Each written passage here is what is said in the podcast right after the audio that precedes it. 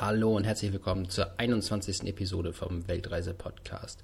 Heute habe ich die Michaela Gruber aus Österreich für ein Podcast-Interview gewinnen können.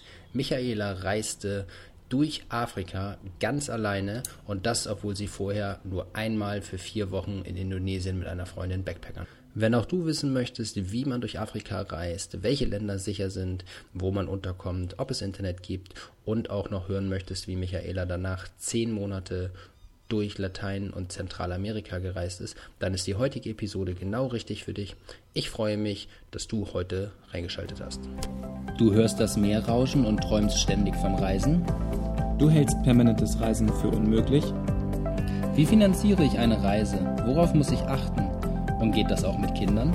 All das erfährst du im Weltreise-Podcast gratis von erfahrenen Reisenden und Experten. Höre spannende Geschichten und lass dich inspirieren. Reisen ist die Sehnsucht nach dem Leben. Wir helfen dir dabei.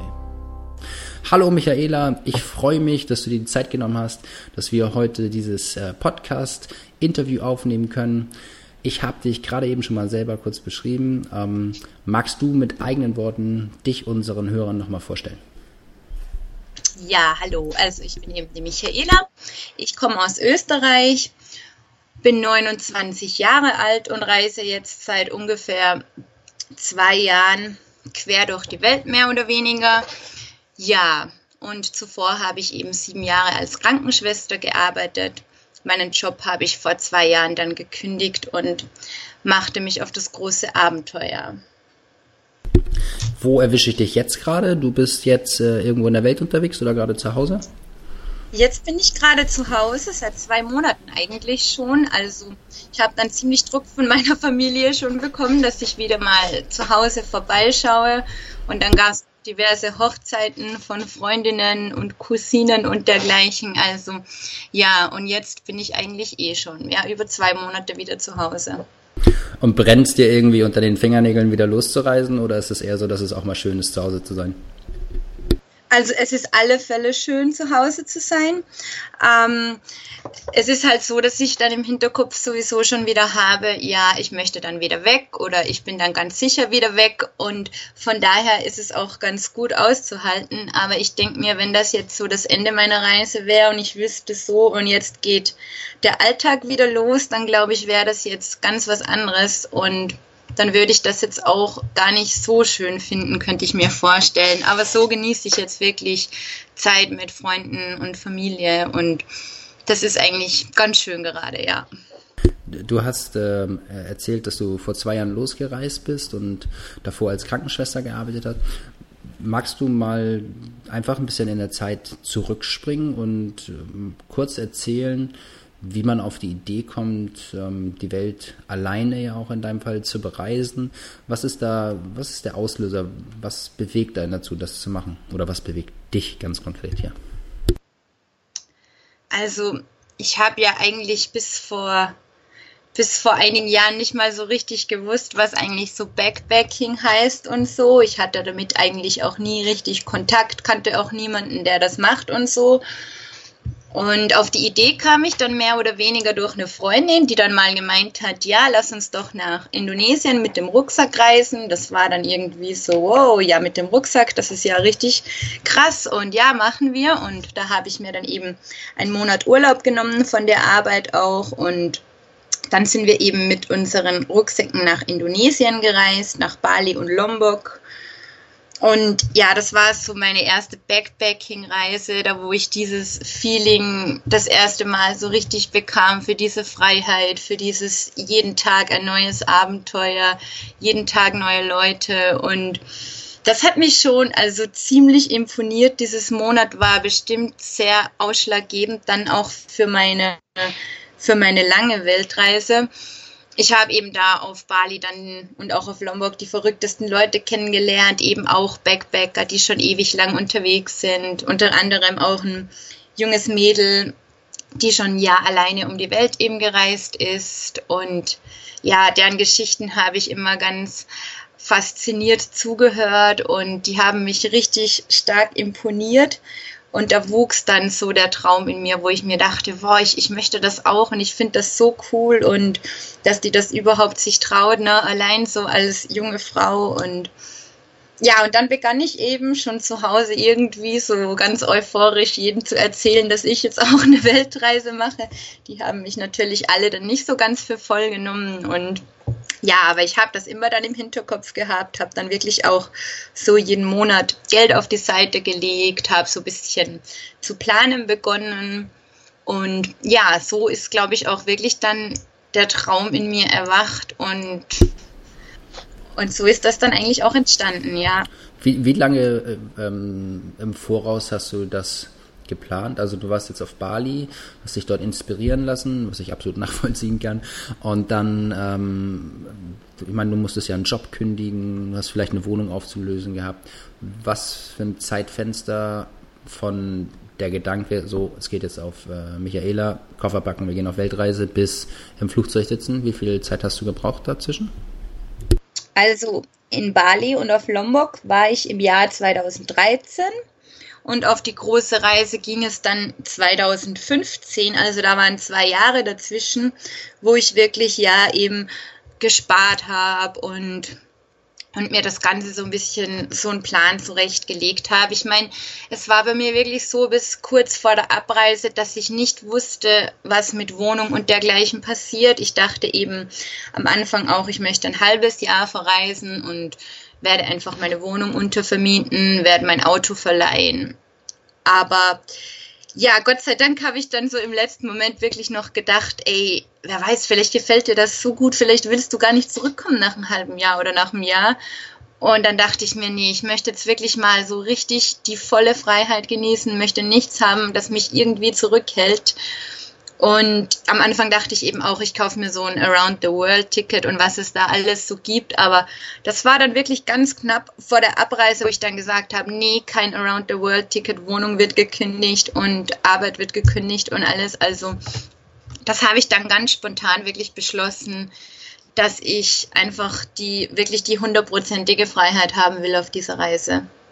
Und äh, wo ging es denn als erstes hin? Was war dein, dein erstes äh, Ziel? ähm, zuallererst ging es nach Uganda, also so in das Herz Afrikas, das bestimmt jetzt auch nicht so typisch. Die erste Destination für die meisten Backpacker ist. Aber ja, ich bin da wirklich so ein bisschen ja, so eine Mischung aus naiv und leichtsinnig an die Sache rangegangen und haben mir so gedacht, ja, irgendwie, man fängt am besten wo an, ne, was am nächsten zu Europa ist. Also Europa selber hat mich mal gar nicht so interessiert, weil ich mir dachte, ja, nee, ist doch eher alles ein bisschen so ähnlich. Kultur ist jetzt nicht so das richtig krasse Abenteuer. Ich wollte halt ich wollte halt das richtig krasse Abenteuer. Und dann habe ich mir gedacht, ja, nee, nehmen wir doch Afrika. Und dann habe ich eigentlich nur geguckt, wo der billigste Flug hingeht in Afrika. Also im eher, ich habe mich dann eher auf das Zentrum Afrikas und den ähm, Süden beschränkt. Und das war dann Uganda. Und dann dachte ich mir, ja, dann, dann eben nach Uganda. und ähm, du kommst an in Uganda am Flughafen. Du hast ja, wenn du sagst, du gehst all in ins Abenteuer und ähm, lässt alles auf dich zukommen, da hast du mit Sicherheit kein Hotel vorgebucht gehabt und äh, einen Fahrer, der auf dich wartet, sondern du hast dich wirklich komplett treiben lassen.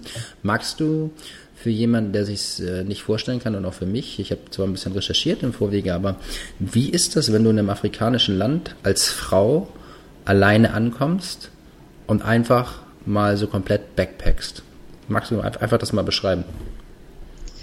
Also zuallererst muss ich noch ähm, zugeben, dass ich am Anfang schon mir eigentlich einen Abholservice vom Flughafen organisiert hätte und auch ein Hostel für die ersten paar Tage oder auch, ja, eigentlich habe ich am Anfang schon recht viel geplant, da ich ziemlich Schiss hatte vor Afrika also mir wurde das halt dann wirklich einen Monat vor Abreise so richtig bewusst und ich dachte mir, boah, was machst du da eigentlich? Eigentlich ist das schon ziemlich krass und ich bekam natürlich von allen möglichen Leuten zu hören, wie wie krass das eigentlich gerade ist, dass ich jetzt allein hier nach Afrika fliege, obwohl ich noch nie allein gebackbackt habe, geschweige denn in Afrika war noch sonst was. Und da, da wurde mir dann doch so ein bisschen mulmig und ich habe mir dann auch so ein ähm, Abholservice vom Flughafen organisiert und ein Hostel gebucht für die ersten Nächte.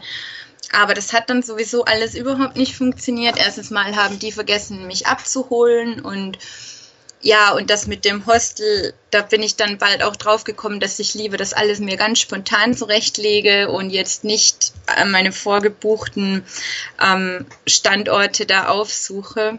Ja, im Prinzip in Afrika Backpacken, das hört sich für die meisten immer so nach voll krass und gefährlich an, aber ich muss wirklich dazu sagen, das ist es überhaupt nicht. Ich habe mich auch in Afrika um einiges wohler gefühlt, als wie, wie ich dann zum Beispiel in Zentralamerika ankam. Also vor allem, wenn ich mir denke, in Zentralamerika oder also generell in Lateinamerika ist das so ein bisschen dieser Machismus der Männer und so. Das hat mich am Anfang tierisch genervt und, und das war richtig anstrengend und ungut manchmal. Und ich muss sagen, in Afrika, die Menschen sind total höflich. Also ich kann jetzt natürlich nicht von ganz Afrika reden, aber eben Ostafrika und im südlichen Afrika, wo ich war, da waren die Menschen total höflich, richtig hilfsbereit haben wirklich so mich immer gleich angesprochen. Ich war da nie lange auf einer Bushaltestelle alleine, ohne dass ich jetzt Gesprächspartner gefunden hätte. Ich habe dann auch viel Couchsurfing gemacht, vor allem in den größeren Städten, wo das dann auch geht. Also in Afrika ist das dann doch nicht so verbreitet wie in Europa oder so. Und die Leute waren wirklich super, super hilfsbereit. Die haben dann auch manchmal gesagt, ey, hm, pass auf deine Sachen hier gut auf oder so, das ist hier ein bisschen gefährlicher. Obwohl ich das eigentlich selber nie so richtig als krass gefährlich empfunden habe. Aber die Leute sind wirklich extrem hilfsbereit und sehr, sehr offen und freundlich auch für ähm, Ausländer. Also ich habe da wirklich sehr wenig oder eigentlich fast keine schlechten Erfahrungen gemacht. Aufgrund dessen, dass ich alleine eine Frau war oder so. Also das war wirklich eher im Gegenteil. Die Leute hatten dann eher wirklich so das Gefühl, ah, da ist eine Frau allein, wir müssen da vielleicht helfen. Oder die waren dann wirklich auch besonders hilfsbereit oder besonders freundlich. Also ja, das ist eigentlich wirklich, das ging viel einfacher, als ich mir im Vorhinein das wirklich gedacht habe. Wie läuft denn das mit der, mit der Kommunikation ab? Also ähm, Sag, magst du mal ganz kurz sagen, durch welche Länder du gereist bist? Also dann einfach, damit man sich vorstellen kann, sind das Länder, in denen die Leute Englisch sprechen oder sprechen die dort äh, Französisch oder musstest du mit einer, es gibt ja häufig auch dann vielleicht dieses Vorurteil, man muss mit der Buschtrommel mit den Leuten kommunizieren. Wie läuft das mit, du sagst jetzt ähm, Airbnb oder beziehungsweise Couchsurfen hast du häufig gemacht. Um das zu machen, brauchst du ja irgendwo Internet.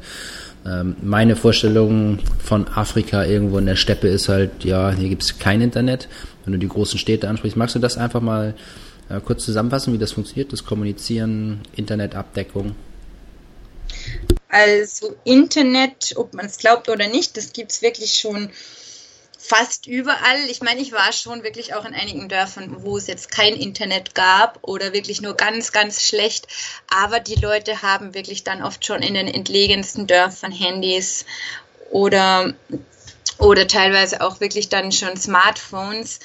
Also, das stellt man sich wahrscheinlich auch komplizierter vor, als es ist. Ich war dann schon manchmal wirklich auch in Dörfern, wo die echt kein Internet, kein Telefonnetz hatten. Aber das war wirklich sehr, sehr selten. Das war vielleicht zwei, drei Mal auf meiner ganzen Afrika-Reise und dann war ich wirklich schon bei wilden Stämmen mehr oder weniger. Aber so, ich habe mir dann immer eine mm, SIM-Karte gekauft, eine lokale in jedem Land. Das habe ich eigentlich immer gleich so nach der Grenzüberquerung gemacht. Das geht eigentlich ganz easy, wenn man ein freigeschaltetes Telefon hat und also das offen ist für alle Netze.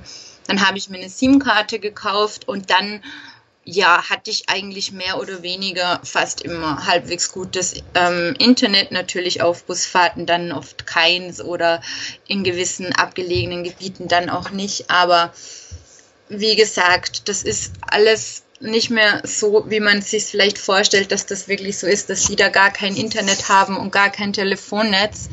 In den meisten Gegenden, auch sogar in kleineren Orten, gibt's das schon. Also das ist eigentlich gar nicht so das Problem. Ich meine, natürlich kann man jetzt die Verbindung nicht so ähm, damit vergleichen, wie das bei uns ist. Das ist dann halt wirklich so ein Foto hochzuladen. Das dauert dann schon ewig und eine halbe Stunde oder noch länger. Aber ja, ich habe das jetzt auch nicht so viel genutzt. Ich habe zwar jeden Tag meinen Blog geschrieben, so, so in der Form von einem Reisetagebuch mehr oder weniger, um meine Erfahrungen festzuhalten. Aber oft habe ich das dann eben erst später veröffentlicht, als ich dann wieder in der Stadt war, wo es wirklich gutes Internet gab. Ja. In welchen, in welchen Ländern warst du in Afrika äh, unterwegs? Also ich habe in Uganda gestartet und bin dann über den Landweg ähm, nach Südafrika und habe dabei ähm, durchquert Tansania, Malawi, Botswana, Sambia, Namibia und in Lesotho war ich auch. Wow, also das ist ja und komplett alleine, ne? Das, also, oder hast du genau. unterwegs Leute kennengelernt, die ähnlich wie du auch backpackend durch diese Länder gereist sind oder warst du komplett alleine die ganze Zeit? Nee, ich war nicht komplett alleine, aber in Afrika ist es dann schon ein bisschen seltener, dass man wirklich auf andere Backpacker trifft, vor allem wenn man so wie ich eher auf die ähm, nicht so ähm, bekannten Gebiete abzielt. Ähm, ja, ich habe mal einen jungen Mann aus Deutschland kennengelernt, das war auch recht lustig. Der hat auf Sansibar für so eine für so ein Hotel irgendwie, da war da im Marketing ähm, angestellt und der war eben aus Deutschland und der hat das so cool gefunden, dass ich hier irgendwie allein als Frau mit dem Rucksack rumreise. Der hat dann kurzerhand seinen Job dort gekündigt, den er sowieso nicht besonders gern gemocht hatte und ist dann mit mir eine Zeit lang gereist, also am Anfang nur zwei Wochen, dann haben sich aus diversen Gründen unsere Wege wieder getrennt und durch ganz durch Zufall waren wir dann zur selben Zeit in Windhoek in Namibia und wir haben halt dann wirklich auch über Facebook bloß gemerkt, dass wir gerade in derselben Stadt sind. Und das war natürlich dann so cool. Und dann sind wir fast einen Monat gemeinsam von Namibia bis nach Südafrika gereist. Also das war schon ziemlich cool. Und sonst, ja, waren das eher wirklich sehr kurze Reisebekanntschaften, wo man dann vielleicht mal zwei, drei Tage gemeinsam reist. Aber nichts Längeres, weil viele dann doch eben ihren Plan schon im Kopf haben oder keine Ahnung, Rückflug oder wie auch immer. Ist es, ähm, würdest du sagen, dass es grundsätzlich leicht ist, ähm, in Afrika zu backpacken? Oder ist das eher schon eine Herausforderung? Also kommst du abends in eine Stadt und da gibt es an jeder Ecke ein Hostel, wo du einchecken kannst? Oder musst du schon Tage voraus suchen? Oder ist es tatsächlich so ein Glücksspiel, dass du dann abends bei irgendwelchen Leuten in der Hütte aufgenommen wirst. Wie weit, wenn du das jetzt mal, du warst ja in Indonesien, das ist vielleicht ein ganz guter Vergleich. Inwieweit ist, sind die afrikanischen Länder Backpacking-levelmäßig mit Indonesien zu vergleichen? Ich glaube, das kommt stark darauf an, ähm, wie man backpacken möchte. Ne? Also wenn man so sagt, gut, ich mache so meine Route, die ich mir vielleicht aus dem Lonely Planet rausgesucht habe, zu diesen wirklich Hauptattraktionen wie Victoria-Fälle oder irgend so eine Safari oder so. Also so an den gewissen ähm, Punkten oder auch da, da, wo der Nil entspringt und so, da gibt es dann wirklich auch Hostels und da ist die Infrastruktur jetzt wirklich nicht so schlecht. Da gibt es dann teilweise auch wirklich auch so Touristenbusse, die extra für Touristen gemacht sind oder für Backpacker eben und ja, aber dadurch, dass ich das eher, also dass ich diese Gegenden, ich meine, ich war dann schon auch bei den Victoria-Fällen und bei der Quelle des Nils, aber ich bin auch sehr viel abseits dieser bekannten Punkte gereist und ja, ich habe nie was im Voraus gebucht. Also ich bin wirklich dann immer da hingekommen und habe einfach so ein bisschen geguckt. Ich habe einfach gefragt. Ich kann mich erinnern, da war ich mal so auch in einem relativ kleinen Dörfchen und es bestand, glaube ich, aus nicht mal 20 Häusern und dann habe ich halt so gefragt, ja, Gasthaus oder so irgendwie und wo ich da schlafen könnte und dann haben mich gleich zwei junge Männer, ja, ja, sie wissen das, sie wissen wohin und sie wissen da ein, ein Gasthaus eben. Und ich glaube, das war dann mehr oder weniger so ihr privates Haus einfach, wo die mich dann da untergebracht hatten. Ich habe da keine zwei Euro pro Nacht gezahlt und es gab da auch keinen Strom oder so. Das war so einfach so ein Raum, bei Ihnen zu Hause hatte ich so das Gefühl, ich meine, Sie haben mir schon als Gasthaus verkauft, aber ist ja dann auch im Endeffekt egal. Es war super schön da und ja, ich denke, Unterkünfte gibt es wirklich überall und wenn man wirklich wo ankommt, wo es halt vielleicht keines gibt, so wie in dem Dorf, wo ich da war, dann sind bestimmt Leute sehr gewillt, einen zu beherbergen, einfach weil ich auch das Gefühl hatte, dass Weiße so irgendwie ja von den Afrikanern recht die waren dann, also die, die stehen sich halt voll auf das, so irgendwie also Weiße da zu haben, was über die zu erfahren, woher die kommen und so. Man wird dann schon immer recht gerne mit Geld in Verbindung gebracht. Die fragen dann auch immer gleich, ob wirklich bei uns jeder so reich ist und wie das so ist und so. Aber im Prinzip sind sie super freundlich und auch super offene Leute. Und es ist eigentlich total easy, dann irgendwas zu finden. Es kommt halt immer drauf an, was man will. Wenn jetzt jemand sagt, na gut, das ohne Strom, das wäre jetzt vielleicht nicht so meins, oder ich möchte da eine gewisse Hygiene oder wirklich ein schönes Hostel, dann denke ich, ja, wenn man sich eben nach den Reiseführern ähm, hält, dann findet man da bestimmt auch genügend Möglichkeiten für Unterkünfte und dergleichen. Und wie äh, erfolgt der Transport? Also gibt es Bussysteme oder bist du getrampt? Ähm, ich bin großteils dann schon eigentlich mit den Bussen gefahren, weil das Busnetz eigentlich recht gut ist und die Afrikaner vor allem in den ärmeren Gebieten wirklich dann auch nicht so richtig Autos haben, wodurch das Tra Trampen dann gar nicht so einfach wäre, aber im Prinzip haben die überall, also es gibt ja so viele kleine Ortschaften und Dörfer und da fahren eigentlich den ganzen Tag über so kleine, meistens so Minibusse, die nennen sie Matatu oder wie auch immer.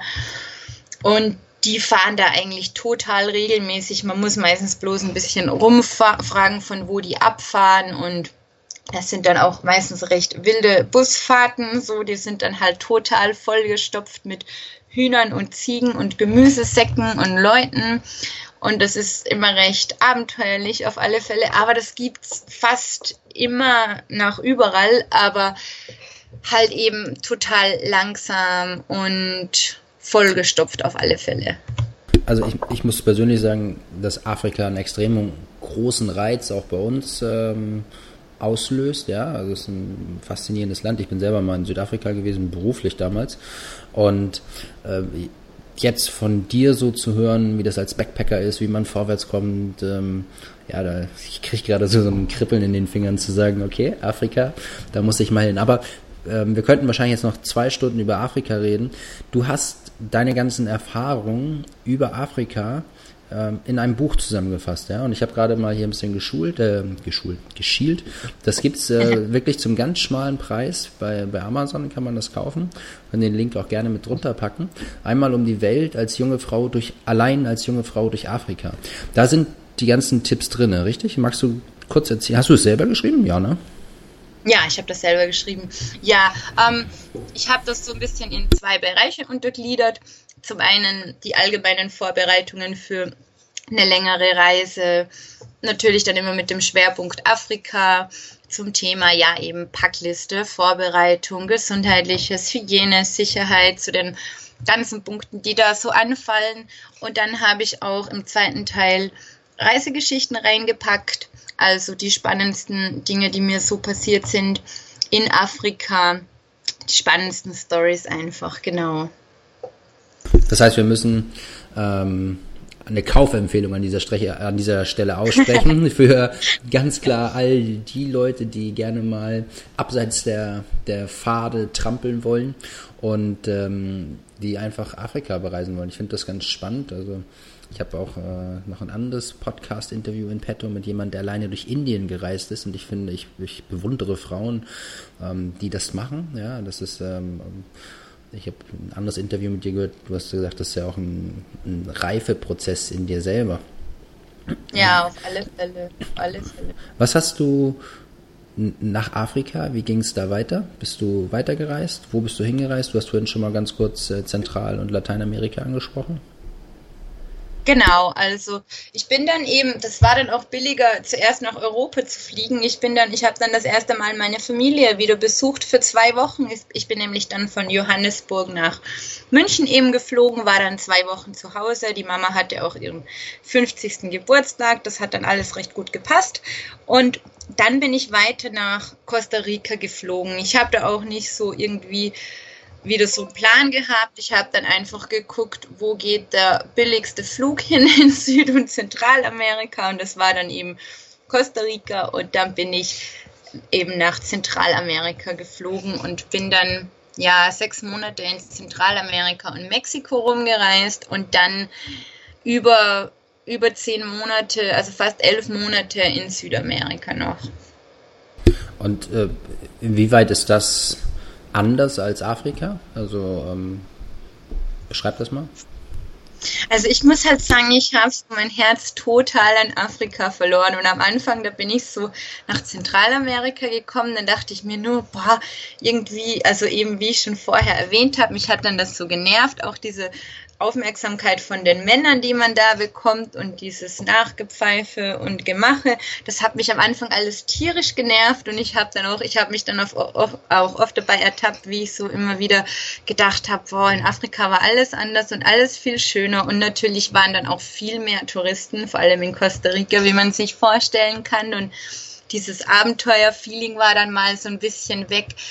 Aber ich habe dann auch Lateinamerika zu lieben begonnen, habe dann Spanisch gelernt und spreche auch mittlerweile richtig gut Spanisch. Das hat mir dann richtig gut gefallen und konnte mich dann auch mit der Zeit mit der Kultur immer mehr identifizieren. Habe dann auch gesehen, dass man in anderen Ländern auch ein bisschen auch abseits der Touristenpfade mh, hm, reisen kann, dass das dann nicht immer so in so einem Massen Backpacking Gruppen ist. Also ja, ich habe das dann mit der Zeit auch richtig zu lieben gelernt. Ich meine, sonst wäre ich ja auch nicht fast eineinhalb Jahre in Lateinamerika gewesen.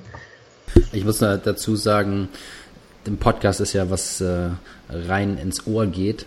Äh, die Leute sehen dich ja nicht, aber du bist äh, ein hübsches blondes Mädchen, äh, um das nochmal zu erklären, warum dir dann die Südamerikaner alle hinterhergepfiffen haben. Also wer das auch mal sehen möchte oder auch ein Gesicht hier zu deiner Stimme haben möchte, der kann ja auch gerne auf deinem Blog vorbeigucken. Das ist irgendwie michiumdiewelt.com und äh, du hast auch ein Instagram-Profil, das werden wir auch alles nochmal drunter verlinken, damit man auch weiß, wer denn hier eigentlich spricht.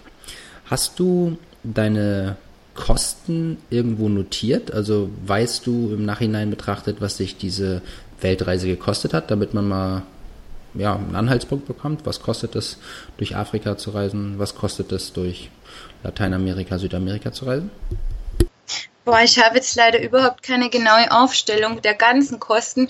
Ich weiß nur, dass ich mir eben diesen Rahmen gesetzt habe, dass ich, also ich habe mich am Anfang eben so ein bisschen informiert vor der Reise und hörte dann aus vielen Quellen, dass man eben so mit 1000 Euro pro Monat rechnen sollte im Durchschnitt als Backpacker. Ich habe das dann mit der Zeit geschafft, wirklich deutlich zu reduzieren, war dann meistens immer unter 500 Euro im Monat.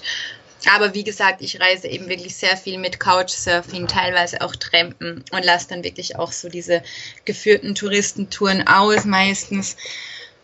Ja, das ist jetzt wirklich total schwer zu sagen. Damit müsste ich mich wirklich mal beschäftigen, wie viel das ich jetzt in den zwei Jahren gebraucht habe. Aber ich sage mal so im Monat jedes Monat im Durchschnitt zwischen 2 und 700 Euro vielleicht ist so ein, so ein Durchschnitt ungefähr, ja.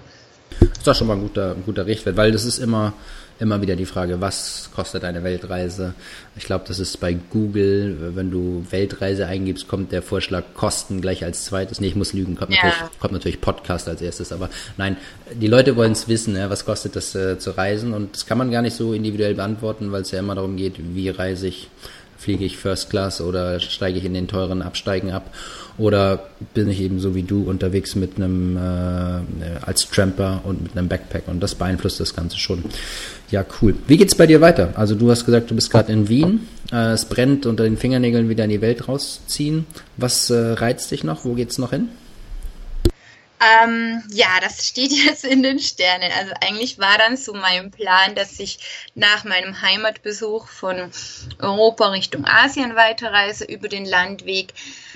Aber ja, jetzt bin ich halt doch, dadurch, dass mein Budget immer weniger wird, ich habe ja immerhin mein Weltreisebudget eigentlich für ein Jahr so geplant. Also das war, also geplant, das war zumindest für ein Jahr ausgelegt und mittlerweile reise ich ja schon über zwei Jahre damit ich meine, es ist noch was da, aber nicht mal besonders viel. Und jetzt denke ich mir, boah, vielleicht gucke ich jetzt wirklich mal, ob ich wieder mal so ein halbes Jahr oder Jahr irgendwo arbeiten kann, um ein bisschen das Budget wieder aufzubessern. Aber wie gesagt, ich bin gerade so in der totalen Planlosigkeitsphase und noch so Brainstorming, was könnte ich machen, was wäre möglich. Und ja, auf alle Fälle möchte ich nicht wieder in den normalen Alltag einsteigen und ich bin da noch gerade so, ja, am Überlegen, sagen wir mal. Und äh, wenn das Geld keine Rolle spielen würde, was wären dann deine sofortigen Reiseziele in Asien, hast du jetzt erwähnt? Ja, also wie gesagt, ich mache nie, ich mache da nie so Pläne, was, wann, wo, wie. Ich fahre dann oder ich gehe dann immer so drauf los und ja, ich würde dann einfach mal von Österreich per Autostopp mal gucken, dass ich so Richtung Asien komme. Das würde ich machen, ja. Und welche Länder oder so, mit dem würde ich mich gar nicht allzu viel befassen, weil das würde ich dann wirklich total spontan auf mich zukommen lassen. Ich würde dann auch viel Couchsurfen, weil da bekommt man dann auch immer ganz coole Insider-Tipps und ja, so würde ich das machen, wenn ich wirklich jetzt gleich los würde. Also das ist ähm, ja nochmal an der Stelle absoluten Respekt, sowas zu machen. Ich erinnere mich, als ich so Anfang 20 war, da war ich vom Mindset her aber mal überhaupt nicht so weit. Das hat sich erst, äh, erst später geändert. Hast du in Vorbereitung auf deine Reise irgendwo ein Coaching genommen oder hast du ähm, Webseiten, Blogs, YouTube-Videos, Bücher, irgendwas gehabt, was dich ähm, irgendwie vorbereitet hat, was du den Hörer an die Hand geben kannst, was er auch tun kann, wenn er vielleicht sich damit auseinandersetzen möchte? Hast du Empfehlungen? Also ich muss zuerst anmerken, dass ich, dass ich nicht mehr in meinen Anfang 20er bin, sondern eher schon in den Anfang 30ern. ähm, ja, ich habe halt wirklich ähm, ganz, ganz viele Blogs gelesen. Ich habe wirklich alle möglichen Weltreiseblogs gelesen, habe mir auch Bücher gekauft, habe wirklich ja alles, was da so, was es da so am Markt gibt gekauft und gelesen, ähm, Weltreisegeschichten gelesen und ja, je mehr ich mich damit dann auch auseinandergesetzt habe, desto desto ähm, sicherer war ich mir dann auch, dass ich das unbedingt machen will und ja, ich denke, es gibt wirklich sehr viele tolle Blogs auch schon und Bücher, die wirklich ähm, wertvolle Informationen liefern, wenn man so eine Weltreise machen will. Genau. Hast du konkret ein, zwei Titel, du sagst, das wäre sowas, was man lesen sollte, oder fallen die dir nicht ein und äh, wir müssen sie dann entsprechend später drunter packen? Boah, ich glaube, ich habe ein Buch gelesen, das heißt Backpacking für Beginner oder so. Ich glaube, ja, Backpacking für Beginner, das war so ein, da war das Cover so rot. Also, das habe ich gelesen, das weiß ich noch. Und dann habe ich ein Buch gelesen, das heißt Einmal im Leben mutig sein. Ich weiß jetzt aber nicht, von wem die sind. Und das hat mich auch sehr inspiriert. Das ist eben auch so ein Buch, wo ganz viele Erfahrungsgeschichten mit drin sind, kombiniert mit Tipps und Ratschlägen. Das waren wirklich ähm, zwei der Bücher, an die ich mich jetzt noch erinnern kann, die recht, ähm, die ich recht gut gefunden habe.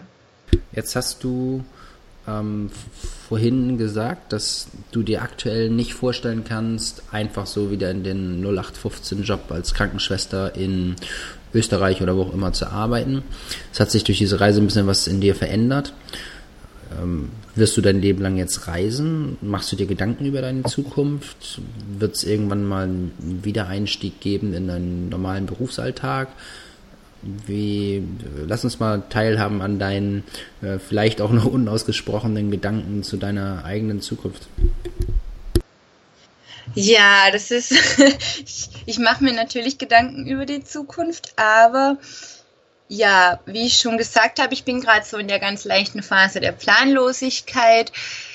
Im Moment muss ich wirklich sagen, ich möchte nicht in diesen Alltag einsteigen. Dafür ist mir mein Leben einfach viel zu wertvoll, weil ich mir denke, wieso sollte ich jeden Tag wirklich ähm, gleich verbringen, wenn es so viel auf der Welt zu sehen gibt? Man lebt eigentlich, man lebt schließlich nur einmal und es gibt so viel zu entdecken, entdecken und zu sehen. Und ich denke mir halt, ja, ich weiß auch nicht. Ich habe halt jetzt gesehen auf der Reise, dass es auch anders gehen kann, ne? dass jeder Tag ein Abenteuer sein kann und dass man dann immer wieder an Möglichkeiten kommt, dass man wirklich vielleicht auch ein bisschen Geld kommt oder ähm, irgendwo arbeiten kann gegen ähm, zum Beispiel, dass man ein paar Stunden wo arbeitet, gegen Unterkunft und Verpflegung und dergleichen. Und ja, ich denke mir, ich möchte mir da schon noch so ein bisschen einen Plan zurechtlegen, denn irgendwo müssen auch manchmal Einnahmen reinkommen. Das ist ganz klar. Ohne Geld geht leider gar nichts. Und ja, ich bin da noch so voll in der, ja, mehr oder weniger Brainstorming-Phase, wo ich mir gerade überlege, was gibt es alles an Möglichkeiten und wie könnte man das am besten verwirklichen. Mein Traum wäre es natürlich, mein ganzes Leben zu reisen, aber ich weiß dann auch gar nicht, wie das dann wirklich aussehen wird nach ein paar Jahren, wenn man dann immer reist, ob man sich dann vielleicht irgendwann mal danach sehnt, wo zu bleiben und ob ich dann vielleicht einfach mal wo länger bleibe oder so.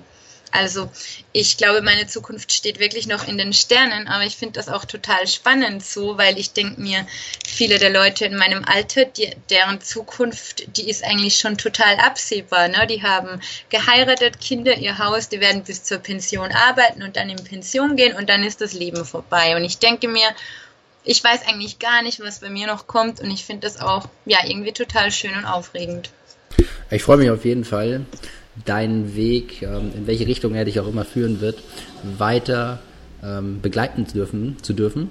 Und ähm, du hast vielleicht einen Leitsatz, ein Motto, irgendetwas, dein Abschlussplädoyer hier im Podcast fürs Reisen.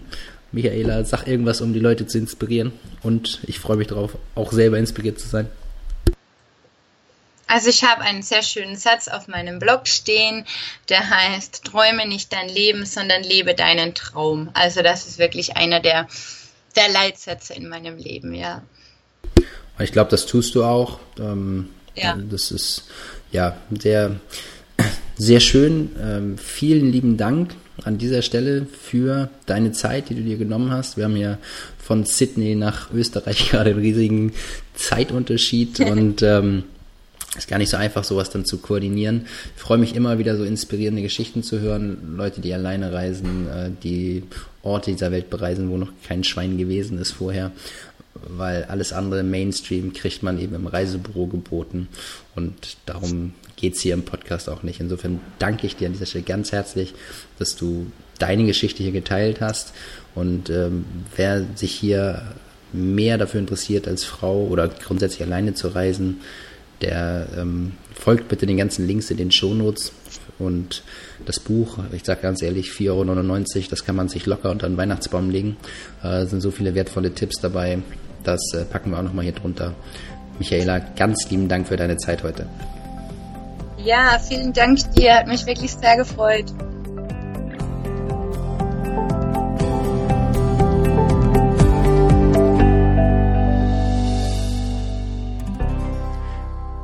Herzlichen Dank, dass du auch heute in diese 21. Episode vom Weltreise-Podcast reingeschaltet hast. Es freut mich, dass ich mittlerweile rückbetrachtet auf dieses Jahr 21 Podcast-Folgen aufzeichnen konnte über wirklich in meinen Augen spannende Gäste, die hier berichten von unterschiedlichen Reiseabenteuern.